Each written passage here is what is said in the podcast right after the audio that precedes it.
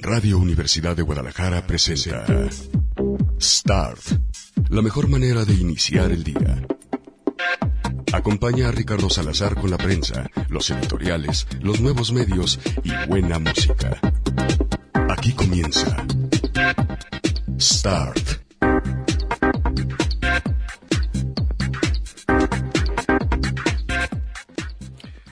Acuso a mi padre de que cometí un pecado, uno de esos nuevos pecados que debe estar en la Biblia. Cuando digo padre me refiero a usted, señor y señora que están del otro lado del micrófono.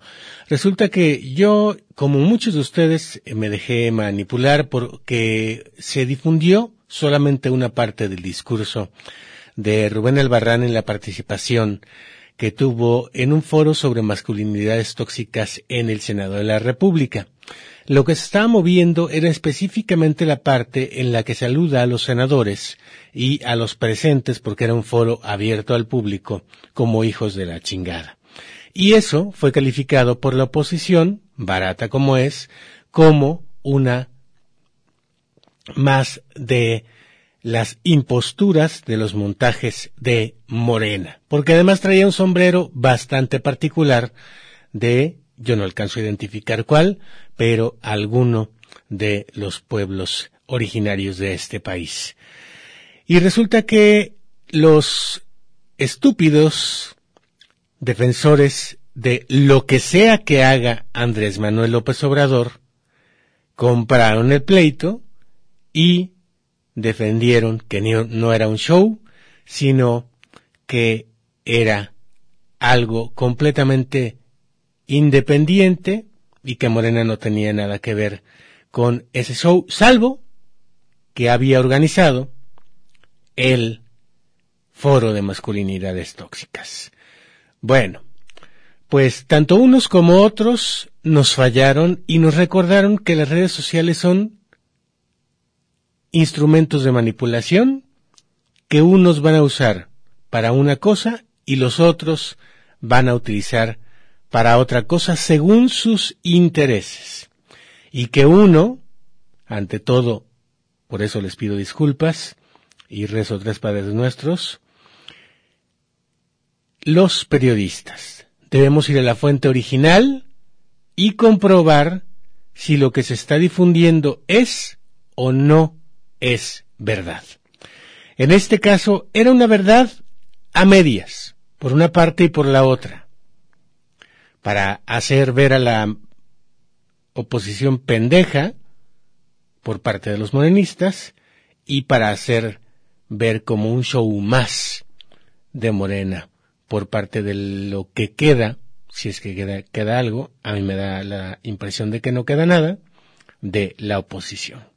Por eso, hoy, en lo que yo rezo estos tres Padres Nuestros, les voy a poner completo el discurso que la única que difundió completa, además del canal del Congreso, que obviamente nadie ve, fue la senadora Marta Tagle, y esto fue por lo que les dijo a los senadores, a los presentes y a ustedes y a mí, hijos de la chingada, porque eso somos pero lo que ni Morena ni la oposición, extrañamente ni la oposición captaron, entre otras cosas porque estaban tuiteando en el foro, es la panza del discurso.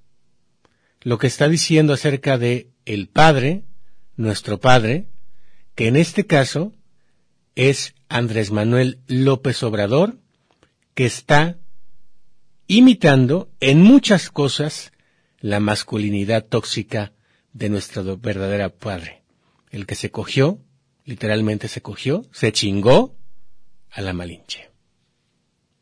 Eh, un gusto poder estar aquí y um, bueno, leerles unas líneas, no sabía bien de qué se iba a tratar esto, así que escribí algo, uh, no tomará demasiado tiempo y con respecto a, estos temas, tal vez me fui a algo un poco más, más profundo, eh, en donde creo que se encuentra el entramado de, pues, de nuestra existencia y de nuestra formación como mujeres y hombres, eh, primero como individuos, después como familia, después como sociedad.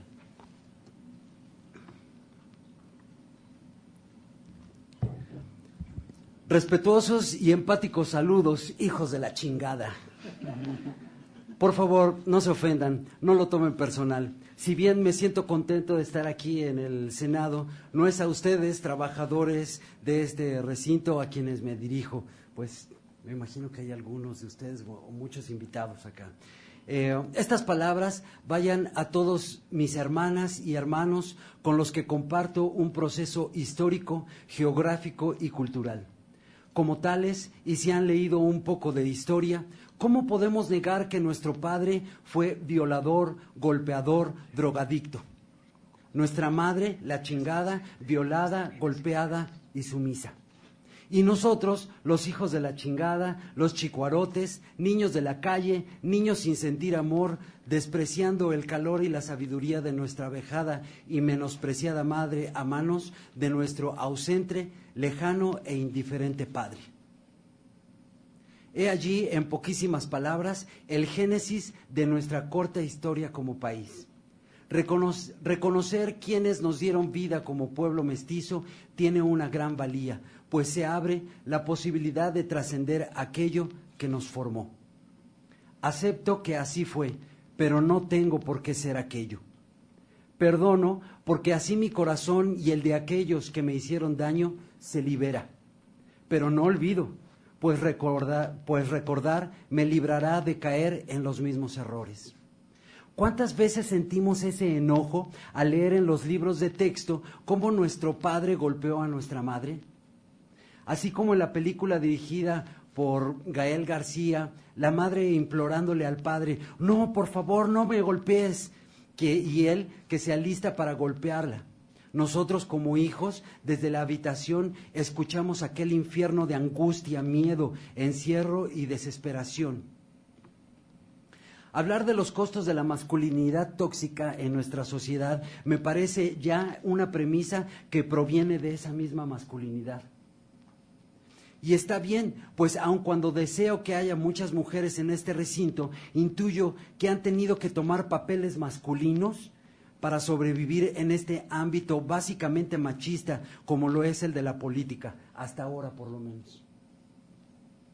Y está bien porque traducir a costos económicos es hablar en un, en un lenguaje que pueda ser entendido en estos círculos patriarcales. Gracias a este estudio eh, que me facilitaron, se le han asignado valores monetarios a la violencia, al acoso sexual, escolar, por cierto que se omitieron el ámbito familiar, privado, dentro del hogar en esos, en esos estudios, a la depresión, al suicidio, al consumo de alcohol, accidentes de tránsito, etcétera. Pero ello, pero ello no es más que una traducción del verdadero problema. Es solamente pasar la factura del hospital, del hospital por la madriza que le pusieron a la jefa. Ahora nosotros, como padres y madres de este momento, debemos hacer conscientes que esta cultura patriarcal y machista de la que provenimos nos ha no solamente costado dinero, nos ha costado la supervivencia como país, nos está costando la supervivencia como país, como cultura, como seres vivos. Si no concientizamos que estas actitudes machistas nos están aniquilando, seguiremos repitiendo este patrón destructivo hasta que no quede más nada. Este patriarcado es el mismo que permite un abuso como el del derrame de tres mil litros de, de ácido sulfúrico en el mar de Cortés, sin ser castigado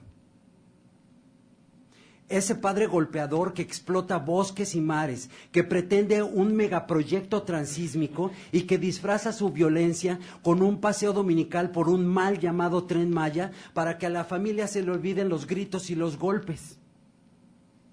Un padre armado cobarde que ya se alista a reprimir con una guardia nacional en las calles con el cinturón enredado en el puño un padre que invita a casa a sus cuates de la cantina, socios, jefes y demás pandilla machista a que violen a las mujeres de casa, cojan, violen, cosifiquen, hagan una orgía de abusos, exploten todo lo que esta tierra brindan, hagan minería, fracking, proyectos turísticos, carreteras, ferroviarios, implanten transgénicos, contaminen el agua, el oxígeno, la tierra, embrutezcan a los hijos con medios electrónicos hipnotizantes y con contenido igualmente tóxico que perpetúa esos patrones patriarcales y machistas, embrutezcan a los jóvenes con la peor droga, la más dañina, alcoholizándolos y haciéndolos, haciendo negocios millonarios con toda la miseria que esta adicción genera. Y la madre sumisa que no reacciona, no abandona esa relación tóxica. Estas palabras van dirigidas a los padres y las madres, la parte masculina y femenina que viven dentro de cada uno de nosotros, que día a día nos da vida y nos crean como personas, luego como familia y luego como sociedad. Pa, ya no te pases, respeta a mi mamá, no la golpees, no abuses más de ella, no le robes, ya estás viejo. Agradezco que me hayas dado la vida, pero no seré más tú, seré yo mismo. Ma, gracias por traerme y darme cuerpo, pero ya reacciona, deja esa relación tóxica, vive tu dignidad. Yo no permitiré que abusen así de mí ni de mis hijos. Estas palabras van para ese niño descuidado, abandonado, al que le pusieron pocos límites, enojado y subdesarrollado que vive en todos nosotros. Hijo, tus padres te dieron la vida, pero sus relaciones son tóxicas. No es obligación repetirlos. Tú puedes ser otro. Celebro esos momentos de lucidez que cada vez son más constantes, como el 8M, en el que pienso que la mitad de la humanidad está despertando de esta toxicidad. O el movimiento liderado por la niña activista Greta Thunberg, con el que estamos diciendo un ya basta a los abusos de ese padre abusivo. Ojo, ambos movimientos liderados por mujeres. Nos celebro a todos nosotros, hermanas y hermanos, en quienes surge, nace una nueva humanidad que ya abandona esos tóxicos patrones patriarcales, que ya escucha ambas partes, masculina y femenina, que nos conforman viviendo en equilibrio. Ese mundo machista ya da sus últimos suspiros. La patria murió, que viva la matria. Ahí está la participación completa de Rubén Albarrán, el vocalista de Café Tacuba, en el Senado de la República, que les digo, nadie, ni un lado ni el otro, queriéndonos manipular, pues puso completito, pusieron lo que les convino. Pero sobre todo, los propagandistas de Morena olvidaron lo que dice acerca de nuestro padre o nuestros padres en este momento, ¿quién haría el papel de padre es ni más ni menos que quien está permitiendo que se viole a la madre. ¿Y quién es la madre? La madre tierra. Que se le viole cómo? Con fracking, con algunos otros proyectos que tienen que ver con la generación de energía, con los derrames que 22 derrames y o accidentes causados por el Grupo Minero México han sucedido hasta el momento y parece que apenas uno de ellos, el que se hizo viral hace un par de semanas, va a ser castigado. ¿Y los otros 21? El tren que por capricho del presidente y no por otra cosa y que no tiene factibilidades, eh, estudio de factibilidad técnica, eh, completo se va a construir o reconstruir en la zona maya para volver un atractivo turístico a los pueblos originarios y con ellos quitarles primero parte de su identidad, pero segundo parte de su territorio. Y tercero, hablando también de López Obrador, lo que tiene que ver con el uso que lo que busca es enajenarnos de las redes sociales y de otros aparatejos que lo que hacen es eso, que ustedes y yo nos volvamos unos idiotas regímenes eh, útiles al régimen.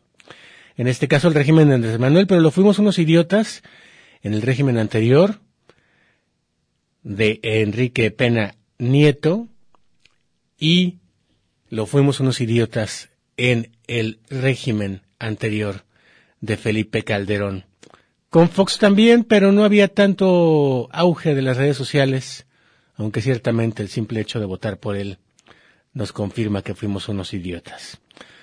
Pero ¿por qué les digo que nuestro padre nos está viendo la cara y sigue golpeando a nuestra madre para mantenernos un poquito manipulados? Porque ya, ya es oficial.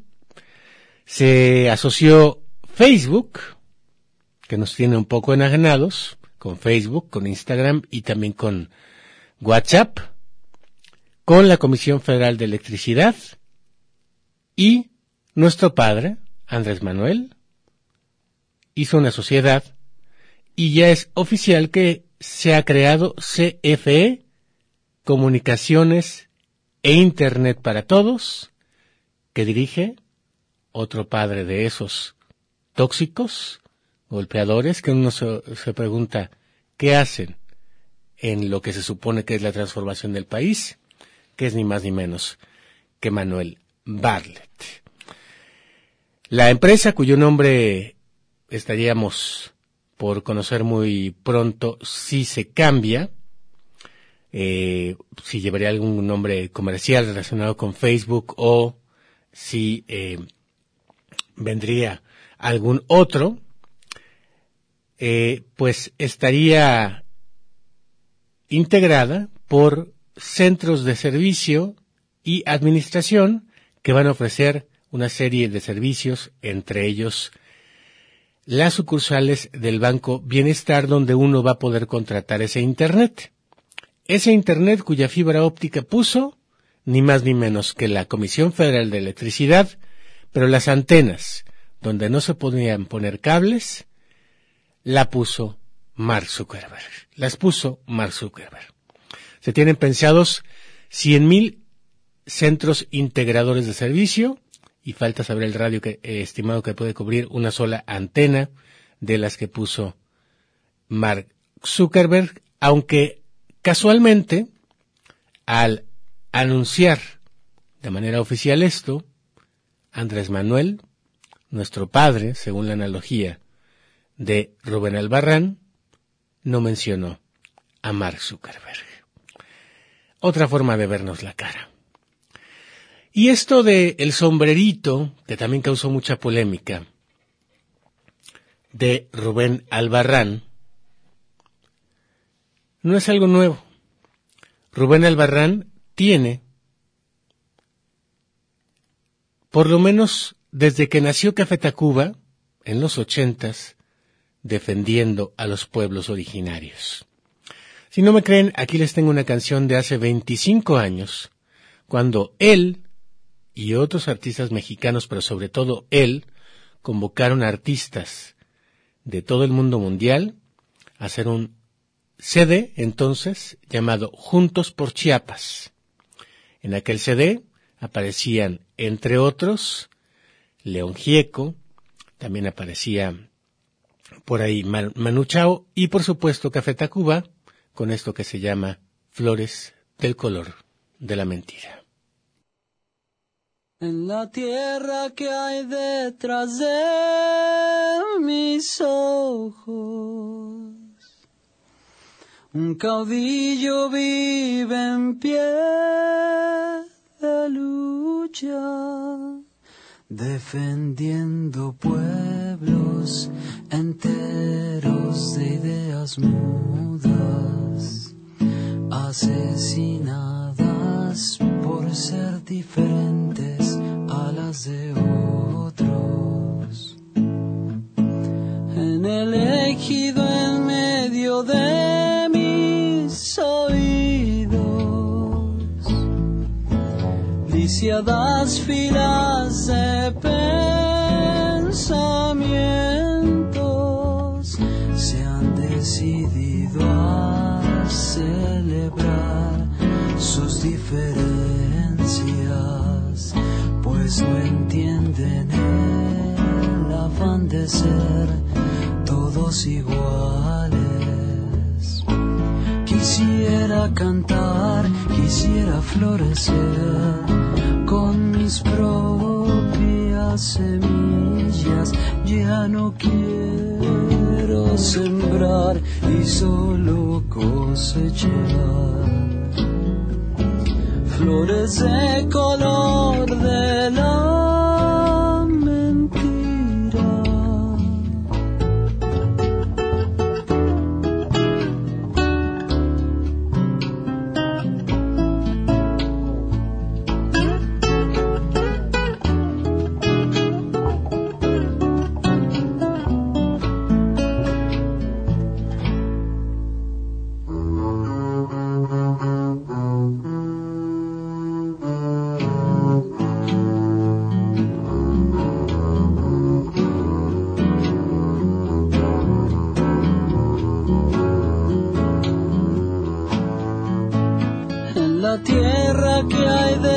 detrás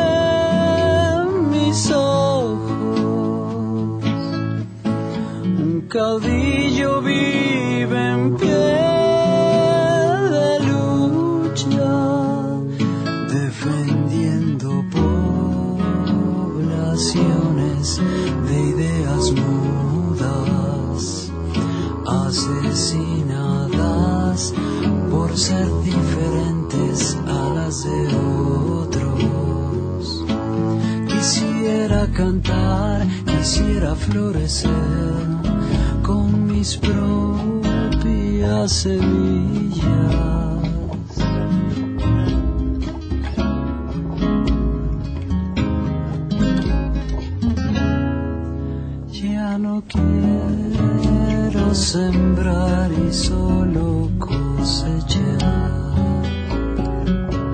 flores de color de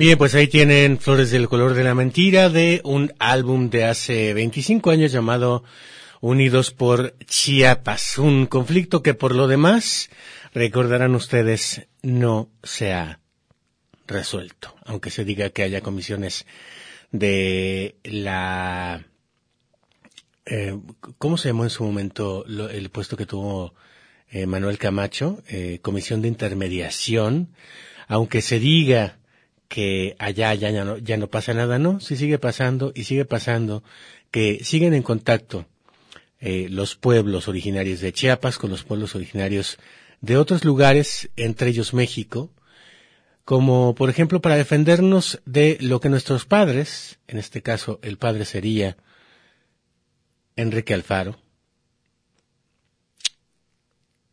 un pésame para sus hijas, pues estarían haciendo con lo que es de todos, el agua. El CNI es uno de los opositores a el acuerdo que en campaña, tanto él como gente de su partido, como Clemente Castañeda, habían dicho que no se iba a llevar a cabo el acuerdo de distribución de aguas de la presa del Zapotillo, que lograron que creciera un poco más del agua que va a, llevar a llegar a, a Jalisco, pero a Jalisco zona metropolitana de Guadalajara, como si Guadalajara fuera todo Jalisco. Y como si aquí hiciera falta agua, lo decía bien el otro día un técnico de la UDG, con la que captamos, por ejemplo, de ayer en Santanita, con la que captamos de hace unos días en las cercanías de Plaza Patria, con lo que captamos en, si ustedes me apuran un poquito y nos vamos un poco muy lejos, San Gabriel, con esa agua pluvial podríamos sobrevivir una buena cantidad de tiempo y podríamos tener agua en colonias, colonias donde no la hay y donde sí la hay, más y más agua de esa que hoy estamos tratando de rescatar, inundando tres poblados. Y esos tres poblados, esas tres poblaciones, esas tres matrias, estarían las inundaciones respaldadas por nuestro padre, nuestro Tlatuani, que en este caso es Enrique Alfaro.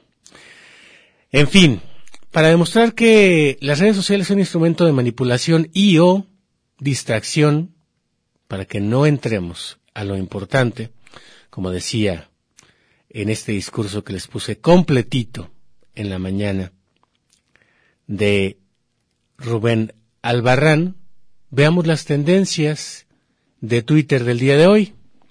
La tendencia número uno es Masterchef. La tendencia número uno es Thomas Boy, que por lo que entiendo es un técnico de fútbol.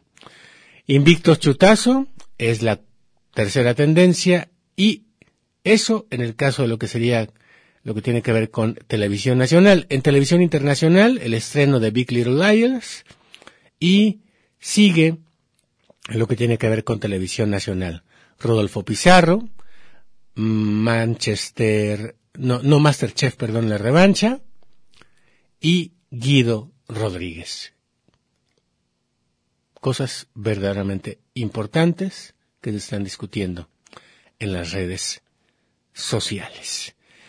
Bueno, ¿y cuál es la tendencia? La tendencia es a que sigamos siendo cada vez más idiotas y a que practiquemos algo que en España llaman postureo, que es un poco lo que pasó cuando se quemó Notre Dame. Lo importante no era que se hubiera quemado, lo importante era que estuvimos ahí. Bueno, de acuerdo con Verne del diario El País, hay ya una ruta para tomarte la foto y ser la envidia de tus amigos. Una ruta de destinos mundiales. Está, por ejemplo, el templo de Bali, que queda tan pero tan bien en tu foto de Instagram y no tiene un lago a sus pies sino un espejo que recrea el reflejo. Es imposible ver las fotos de vacaciones de los demás sin desconfianza. En los últimos días, además, se ha conocido la historia de varios lugares en los que el baño está desaconsejado para la salud, pero que han sido ni más ni menos que los escenarios de imágenes muy pintorescas como los casos de el lago en la ciudad rusa de Novosibirsk, ay disculpen mi ruso, no hablo muy bueno, o de el monte Neme en Galicia que realmente es una balsa de residuos mineros. La realidad no siempre es tan bonita como la pintan lo que retratamos, sin caer, sin caer en poner en peligro la propia salud al querer conseguir una foto original y perfecta de las vacaciones. A nadie le gusta que aparezcan otros turistas posando dentro de nuestro plano y más todavía si están haciendo exactamente lo mismo, como simular sujetar la torre de Pisa, hace algunos años, por ejemplo. El fotógrafo estadounidense Oliver Mia puso en marcha un proyecto llamado Insta Travel, la experiencia del fotogénico turístico masivo con la recopilación de cientos de imágenes de lugares muy fotografiados. Con él, Mía pretendía reflexionar sobre el turismo masificado, después de una experiencia frustrante frente a la Fontana di Trevi. Na, no se pudo tomar la foto, pues porque había un chingo de gente tomándose la foto. Muchas personas creen que he sido crítico con las redes sociales y mandar un mensaje profundo, pero no es el caso. Yo era uno de los turistas de la Fontana di Trevi y soy parte de esa oleada de personas, me guste o no. Creo que en ese sentido mi video es irónico e incluso hipócrita. Me río del turismo de masas, pero a la vez son parte de él. No creo que tenga nada de malo el hecho de que todas las fotos sean iguales, pero las redes sociales, que muchos consideran uno de los causantes de este postureo, también son las herramientas más útiles para luchar contra él. De vez en cuando viralizan imágenes que enseñan la realidad que queda fuera del filtro. Turistas haciendo cola para conseguir una imagen única, entre comillas, expectativas contra la realidad. Al descubierto, si este verano te topas con fotos de esos lugares, ya tienes antídoto para no caer en la evidencia vacacional. Y viene por ahí, pues, eh, lo que sería esta ruta, que es, por ejemplo, la Pedra do Telégrafo en Río de Janeiro, que es una piedra en la que parece que te estás colgando y a punto de caer, pero en realidad si ves la foto completa hay filas y filas para tomarse todos la misma foto e incluso para que tú salgas en la foto hay gente que te está agarrando. Maya Bay en Tailandia, donde todo el mundo parece que está solo en una playa, la playa que se utilizó para la película del 2000 llamada del mismo modo, con Leonardo DiCaprio, en aguas turquesas. La que sigue es el ba no, en Río Colorado, en Arizona, que es un río completamente redondo con una piedra en medio. Muy popular desde que alguien publica una imagen impresionante de Facebook y desde entonces se ha difundido por todas partes. El texto era parte de la denuncia que se popularizó en Twitter el mes pasado y si bien es cierto que es difícil que use una sola foto en redes sociales que consigna un efecto que en realidad es una joya escondida que eh, en realidad está ahora siendo alrededor siendo destruida eh, por que se están construyendo aparcamientos y barandillas para que tú te tomes la foto única, pues eh, no ha pasado gran cosa con las autoridades. El romántico banco de no barco de Loriva en Ortigueira en A Coruña es eh, un banco que parece el de 500 días con ella, ¿se acuerdan ustedes? Que en realidad parecía eh, una sola banca arriba de un parque. Bueno, pues algo parecido, pero frente al mar. Un banco solito, una banca solita, frente al mar, en donde tú te tomas tu foto única y o tomas foto única del banco que está completamente solo. Pero también ahí hay filas. El cosmopolita eh, de París, que es ni más ni menos que un barrio maravilloso donde pues la gente vive de una manera muy chida, por ejemplo haciendo yogas en la calle, eh, posturas de yoga en la calle, este, etcétera, etcétera, etcétera, etcétera, pero la imagen en abierto permite ver no solo la multitud de turistas posando, sino también a sus fotógrafos tirados en el suelo o haciendo malabares para conseguir una postura de yoga. En fin, eso es lo que publica Verne del diario El País y que comprueba junto con los trending topics de esta mañana que sí, las redes sociales sirven para hacernos un poquitito más idiotas de lo que ya éramos antes de que llegara. Dice la autora payasa, la autora serotonina que le manda un saludo, decía mi abuelo que la ignorancia y la estupidez dan felicidad, mejor estar al pendiente de las fotos geniales y de la TV, dice entre comillas. Magre Guentidad dice, Jaime, eh, no, no, captamos toda esa agua, la dejamos pasar, desvían las protestas a López in situ con denuncias como las de Contranaya, que luego dijeron a usted disculpe para enardecer la perrada, pero ya estaban a Amloco sus mentiras. Eh, ya estallan a Amloco sus mentiras. Sí, lo que yo decía es que un experto de la UDG lo que dice es que si tuviéramos, en lugar de drenaje, que es lo que están construyendo, y o eh, lo que le llaman, mm, ¿cómo se llama? Eh, vaso, hay, hay, hay, un vaso, hay un nombre de un vaso que en realidad lo que hace es detener el agua hasta que el agua es más fuerte que ese vaso o que ese, ese impedimento que se le puso a ese vaso, este, pues termina inundando plazas como Plaza Patria. En el caso de Plaza Patria fue ridícula la reacción de Zapopan, porque Zapopan lo que dijo es que hicieron la obra en un tiempo récord, pero que en esta última eh, lluvia que por cierto ayer hubo una granizada bien cabrona, debe haber eh, fuertes, eh, pues, imágenes también, aparte de las de Santanita, de lo que fue la granizada. Yo en la mañana que salí eh, de mi casa a su casa gracias, encontré varias tejas tiradas de la, de la decoración del departamento, o sea que estuvo bastante, bastante fuerte. Bueno, lo que presumían las estúpidas autoridades de Zapopan en la mañana del día siguiente es que se rompió lo que ellos pusieron como obra, pero no se inundó Plaza Patria. Y ahí es donde todos hacemos la señal de la cruz, decimos, gracias Señor por esto. Gracias Señor por no inundar otra vez Plaza Patria. O decimos, chinga la madre, otra vez hubiéramos escuchado al grupo tocando Titanic con Plaza Patria inundada. Pero no, no nos dejaron esta vez los, iba a decir cabrones, pero, bueno, sí, los cabrones del ayuntamiento de Zapopan. Bueno, esto es parte del futuro, que sigamos fingiendo que tenemos una vida feliz y o que tengamos autoridades que nos mienten y que luego le parten la madre a cosas como la comunidad maya, donde no descarten que pase esto que les conté con respecto al postureo y que la nueva moda en México sea tomarte la foto con un mallita, siendo tú un white, white, white. Bueno, pues tal vez no, porque tal vez el futuro, ese futuro, nunca llegue. Como el futuro nunca le ha llegado a la línea 3 del tren ligero.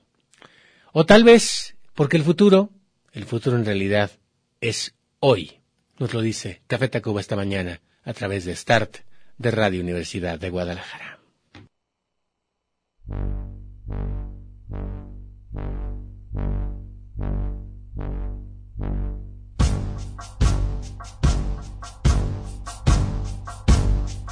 Yo dije que no, ella dijo sí. Yo dije que sí,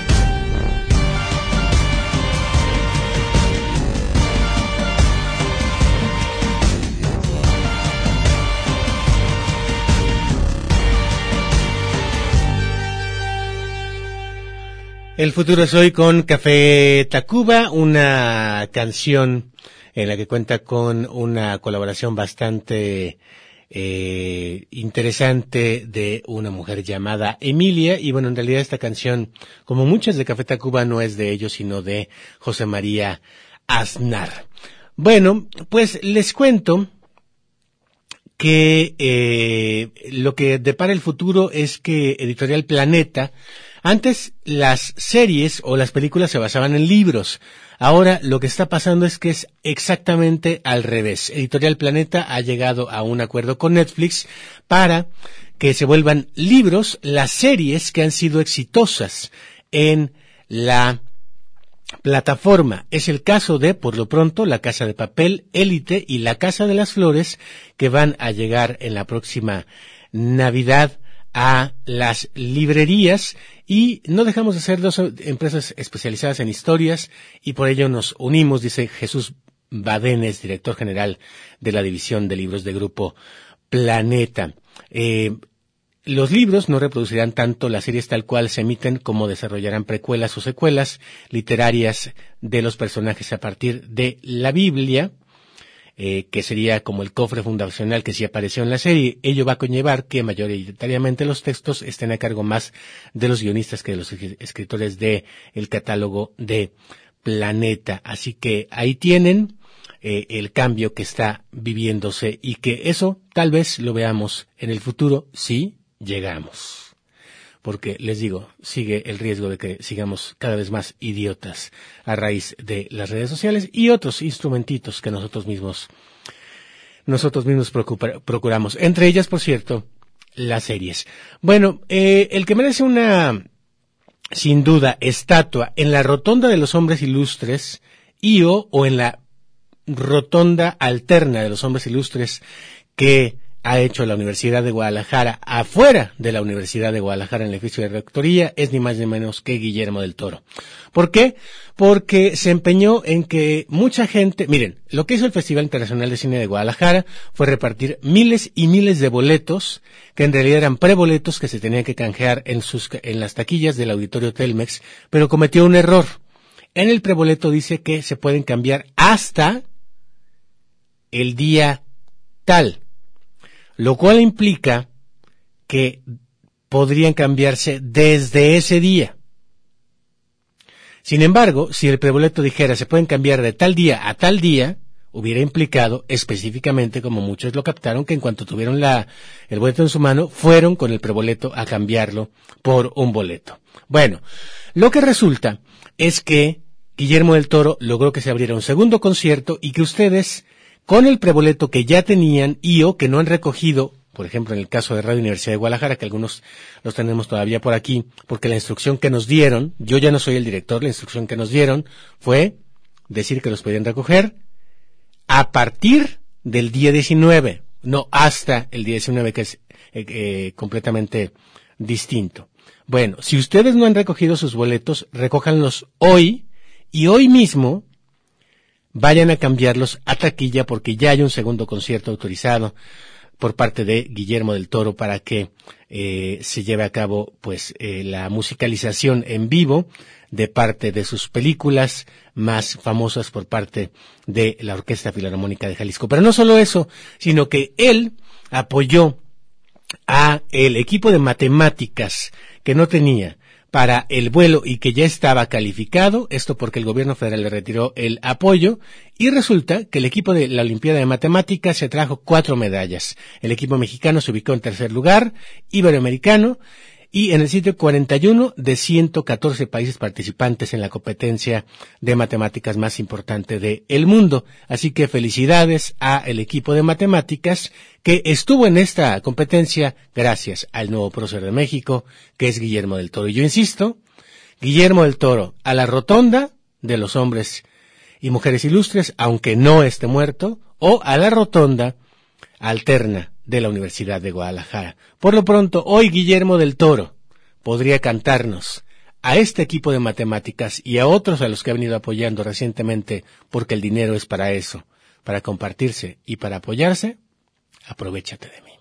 La canción que escuchamos a continuación de Café Tacuba.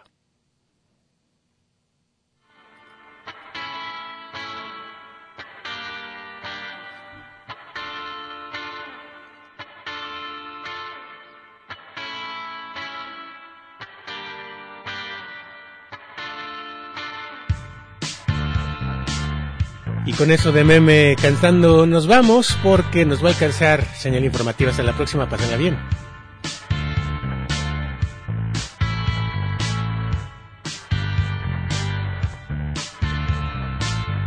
Aprovechate de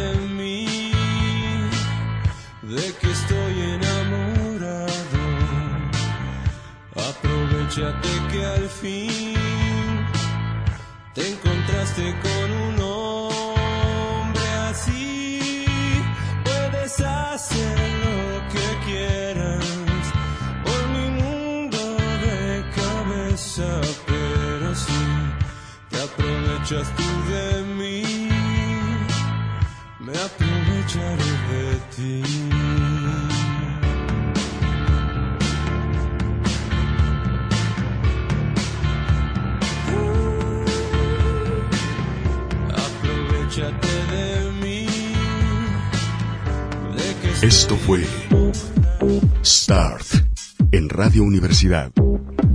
La mejor manera de iniciar el día, con la prensa, los editoriales, los nuevos medios y buena música.